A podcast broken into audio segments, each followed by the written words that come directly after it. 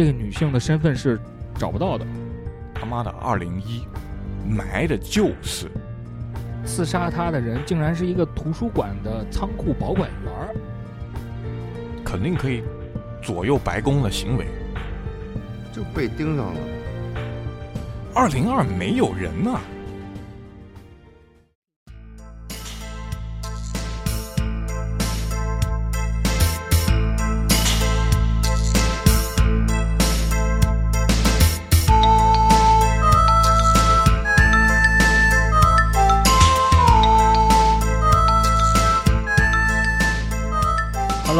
家好，这里是频道电台。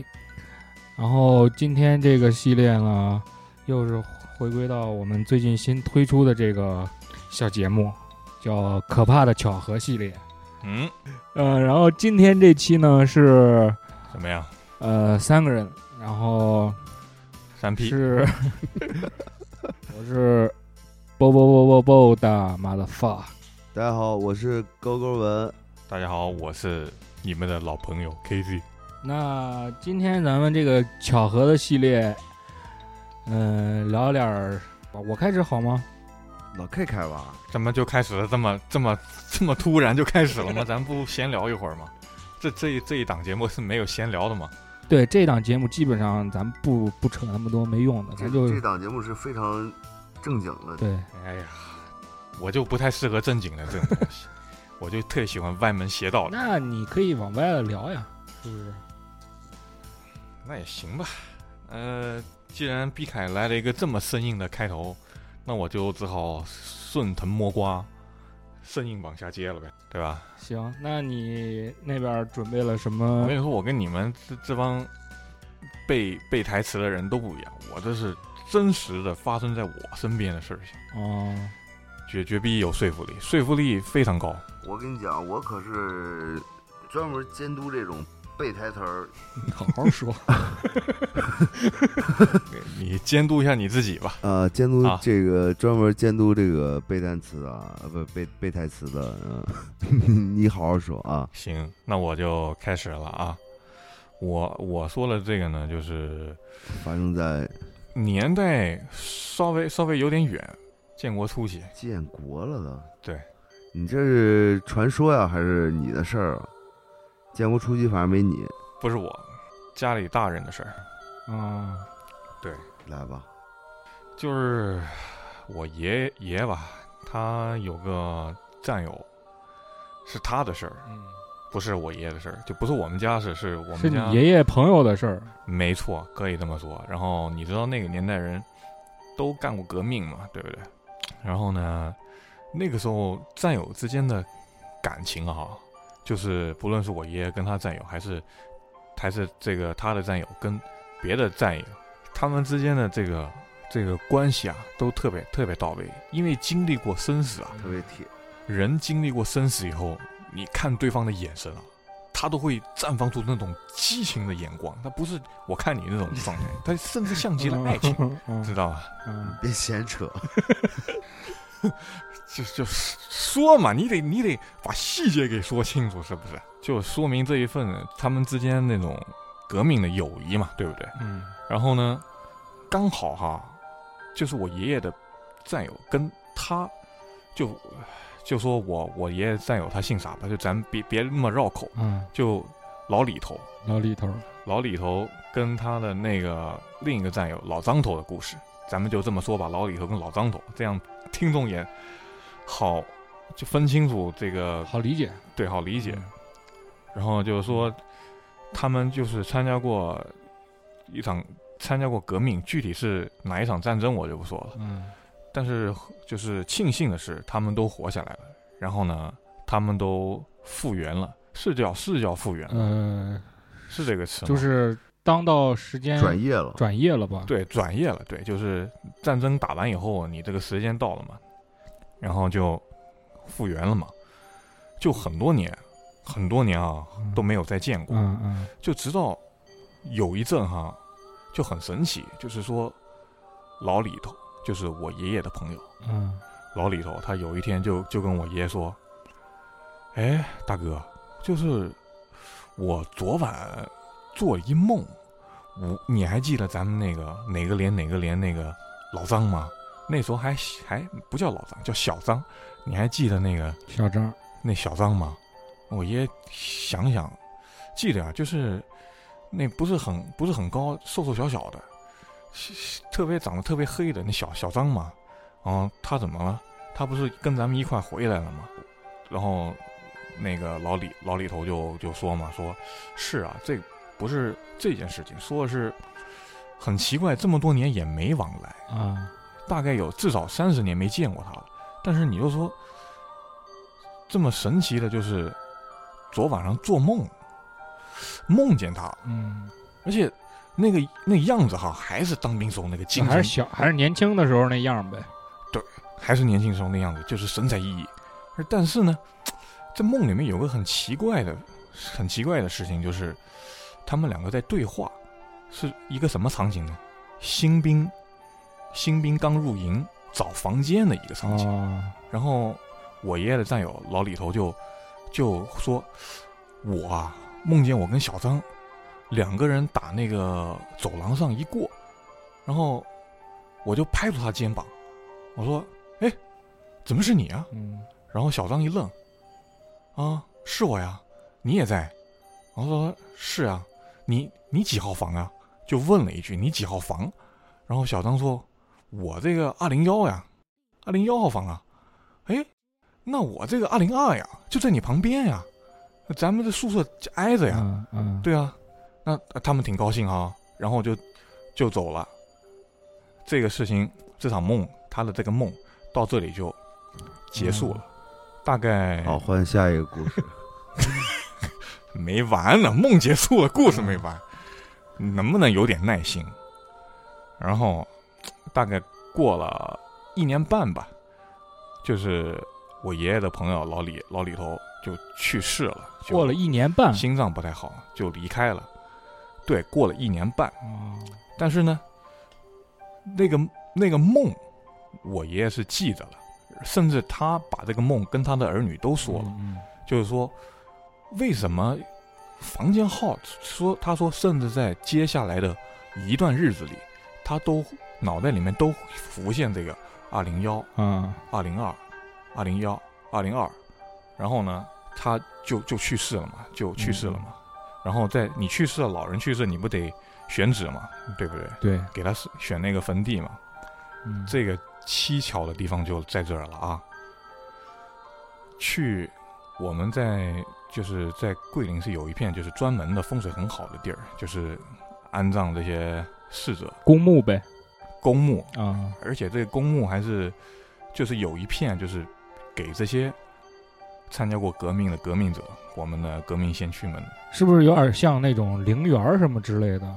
没错，就是陵园，但是他那个陵园就是有一片，就是给战士的嘛那种。明白，明白啊。然后去下下葬的那一天，我我爷爷也去了啊，跟着一起去嘛，大家都是有意无意的，就是。他是怎么样？他是先火化了，火化了以后，他还没有说要买哪个东西，他只是去选址。嗯，记住还没买啊，还没买。然后选址的时候，就大家看了半天嘛，看看看，突然之间，也不知道是什么情况，我爷爷他脑袋一闪，说：“哎，这个是几号呀？”啊，然后那个墓园就跟他说：“哦，这个是三字开头的。”哦，这三三字开头三三几啊？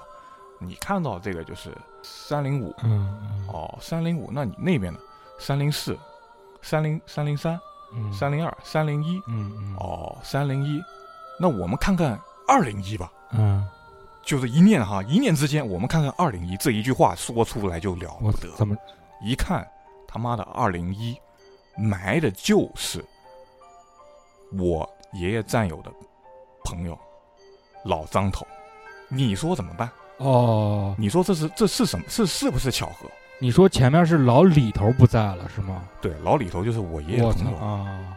然后老张是是在梦里跟他见过的，但是老张头埋的时候，你爷爷他们是不知道的，是吧？没联系了。哦，那还是关系铁，说一声，告诉你们一下。可能可能是啊，我们也不知道，这谁知道呢？刚好光你关键刚好的是，二零二没有人呐、二零三有，二零四有，哦，上面都有，为什么就那一个地方空着？这是为什么？我操，这是有点儿玄乎了。是啊，这我们都不知道。然后当时大家就，是不是心照不宣？就二零二吧，这还说什么呢？是啊，没没法说什么。哦，等于是，等于是那个老张头先不在了，然后老张头没给你爷爷还有老李头说，然后老李头不在的时候，你爷爷他们是知道的。对因为老张啊，就是不是不是不是广西人，他是外外省的，哦然后他们关系就不好。当然，就是复原后都在广西，哦，只是他们就很多年很多年没有什么来往了，是吧？没有没有来往。然后直到老张去世了，托一梦给我爷爷的战友老李，嗯嗯，这梦来的也是很奇怪，就大家你就是在找宿舍嘛，这意思就是说你身后的该住的那个地方。是我操，那这个确实没挺没法解释的。对这有点像那种托梦什么，但是跟这个托梦还不一样，因为是它有指引性，它的指引性很奇怪。你说一般咱们做完梦忘了吧，嗯对不对？谁会妈记一个数字？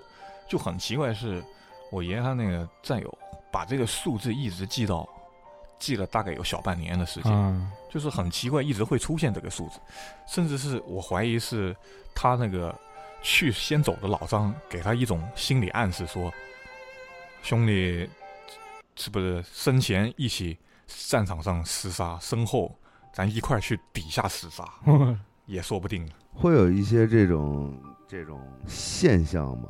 解释的话，这咱你没法解释。啊对，咱咱咱也没学过那么多相关的知识，嗯，呃，解释不是那么清，但是说会，也是常听说有这种情况。呃，你，你你你你最近没有做梦梦到过谁跟你说过啥呀？我最近最近还真梦到我爷爷了，嗯，说啥说啥我快忘了，我都不太记得清楚，是前一阵是大概是上个礼拜的事儿，我真梦见了。说赶紧回来吧，逼孩子还鸡巴在那个。我跟你说不会，我之前他走的时候，他走的时候我回国了，然后他走的第第七天，嗯，就是刚好是第七天，头七嘛，头七，我就第七天我就在梦见他，然后我梦里面看到一个看到他嗯走到我床边，摸摸我的头，然后他说我走了，我记得还是笑着说的。那还挺温暖的。是啊，梦，所以梦的东西咱们就是解释不太清楚。嗯，行吧，那你这个巧合算算是一个巧合，虽然说不是你的亲身经历吧，但是是你爷爷那辈儿，这是这是你爷爷后来跟你，就是你爷爷生前的时候跟你说的是吧？他跟我们大家说的，因为他他跟我爸那时候在找那墓地的时候，大家他们都在。哦，那你来吧。嗯，这个事儿呢，其实是肯尼迪家族的悲剧。啊，历史对，肯尼迪的话，大家多多少少应该都有一点耳闻，因为他是美国上为数不多的这个这个被也不是为数不多的吧，是被遇刺的一个总统。哎，他们家族是那种非常，你看，要不然就是政治人物，要不然就是在商商界呀、或者是那种的比较成功的人士吧。嗯，当时这个肯尼迪家族啊，被当时的这个民众认为是一种童话般的家族，童话对，有点太好了，啊，就是那种感觉。是，但是这个好好景不长，哎，其实肯尼迪的全名叫约翰·肯尼迪，也就是说是美国第三十五任总统。嗯，然后他还有一个，嗯、应该是弟弟或者是哥哥什么之类的吧，叫嗯罗伯特·肯尼迪，当选了这个马萨诸塞州的参议员。对，Massachusetts 这个州可以说是一个比较比较荒凉的地方，就是你出大街，你都基本上看不到啥人，哦，反正是一个比较偏的地儿了，是吧？因为它很冷嘛。我为什么说这个州呢？因为就是他们家族嘛，约翰肯尼迪当选这个第三十五任美国总统的时候，他的这个兄弟罗伯特肯尼迪也是当选了这个叫什么马赛诸呃马萨诸塞州的参议员。这种他们这个就是家族涉猎的这些呃行业也好，或者是政治界也好，给人的一种感觉就是说我如果我要是一个普通的一个求职者，我之前有过这种跟肯尼迪家族工作上的来往，我就感觉我倍儿牛逼这种感觉，你知道吧？也是在这个叫什么工作简历中的十大谎言之一，因为他们这个家族涉猎的行业很多嘛，你可能随便编造一个什么之类的，对于当时来说，可能蒙一蒙、骗一骗就过去了。然后一直到一十一月二十二号下午，也就是说在那个，嗯、这个这个约翰肯尼迪上任的这个这个期间，就是他遇刺的当天嘛，然后被刺杀，一直经历了差不多十个月的时间。然后官方给的答案是什么呢？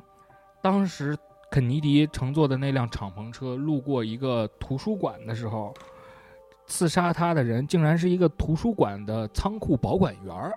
啊，耐人寻味。对，而且最后，因为我当时看了一些其他的资料啊，在肯尼迪被刺杀之前，有一个女性的一个背影儿。呃，这个女性的身份呢，在所有当时参加人员的现场名单当中，这个女性的身份是找不到的。也就是说，这个女性当时是没有出现在就是这个上任现场的吧？嗯最后给的答案就是说，呃，刺杀的这个人并不是这个女士，是一个仓库保管员儿，这个就很很神奇。对，而且呢，刺杀他的这个仓库保管员呢，是精神有问题。也只能那么说吧。对，他说最后官方给的解释是说精神有问题，然后给刺杀了。嗯我我当时看到这个的时候，怎么说呢？就是你像那种什么，他是在那个图书馆的六楼嘛，像这种地方，应该都是安检什么的特别森严的地方。咱有个什么重要的重要的商业人物出席在某种正式场合的时候，还有各种安检啊什么之类的，都比较麻烦。对，你一个总统不会说是因为这些疏漏把这个什么所谓的仓库保管员就给献出去了，我觉得不太可能，这是我的一个疑问啊。然后在这个案发当天呀、我不知道你听没听说过一一个报纸，这个报纸叫《达拉斯晨报》。哦，没有，这是只有达拉斯人才听过的。哦，这个《达拉斯晨报》当时发了一篇黑框的标题，嗯哼标题上写的是“欢迎光临达拉斯，总统先生”，内容呢也是向肯尼迪提了十二个问题，这具体提什么问题咱就不说了啊。嗯，据说在肯尼迪遇害的那天早上，怎么样？约翰·肯尼迪和他的夫人杰奎琳都看了那张报纸了，然后一直到第二天早上，全美国的人，全美国的报纸都画出了那个黑框。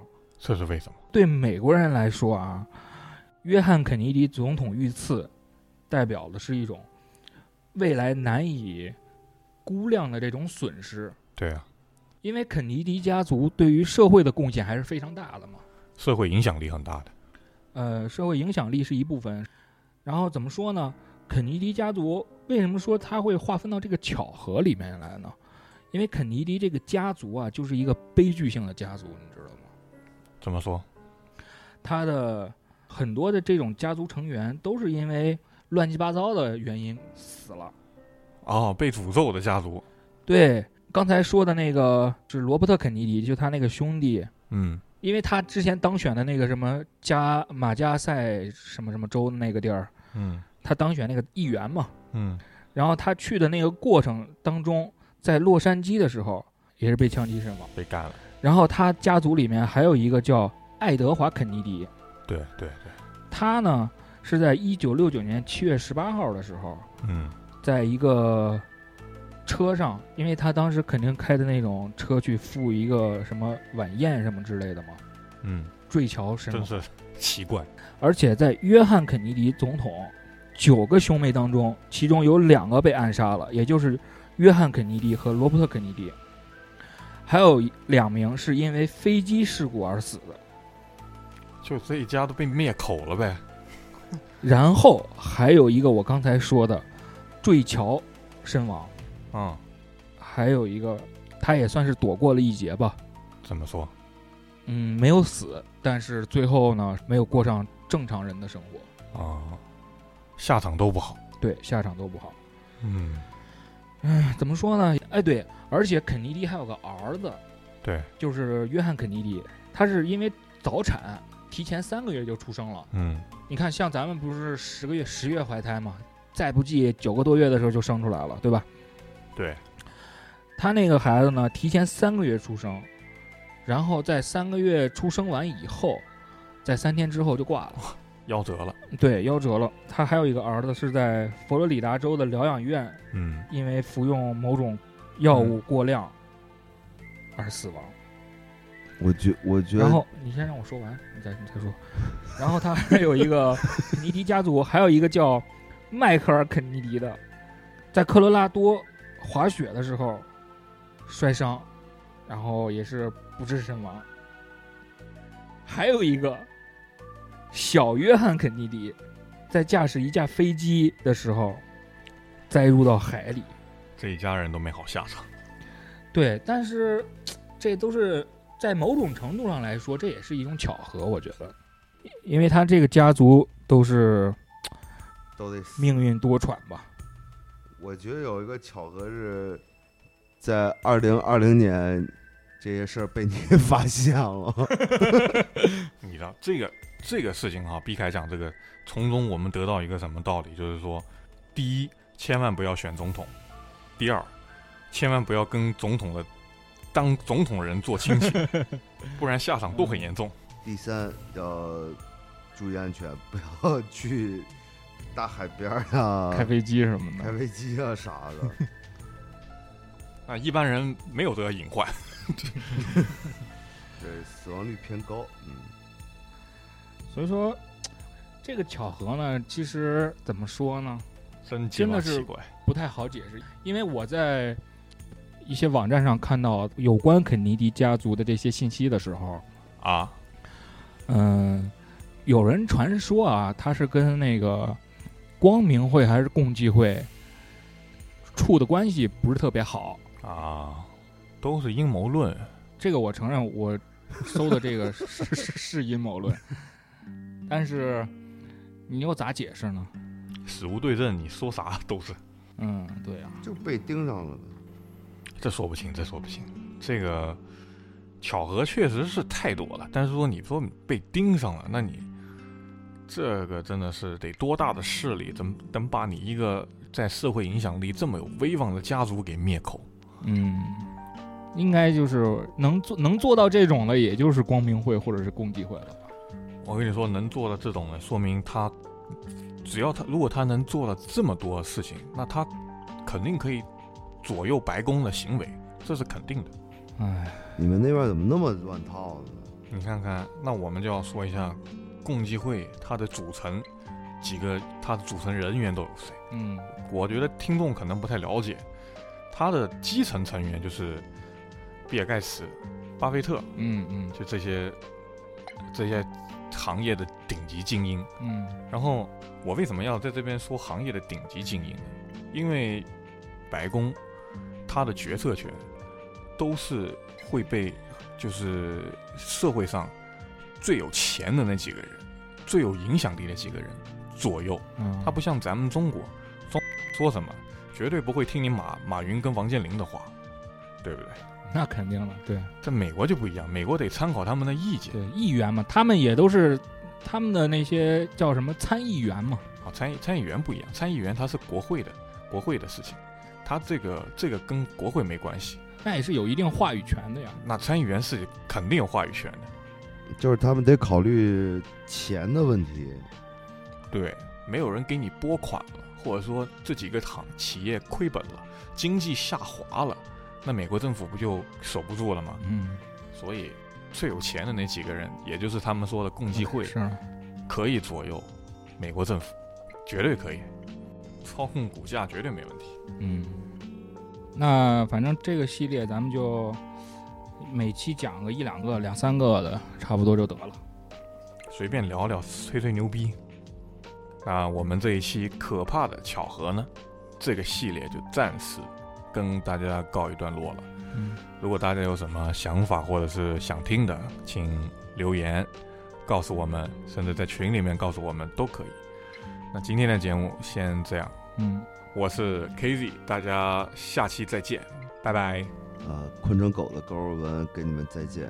啵啵啵啵啵的妈的 fuck，避开，拜拜。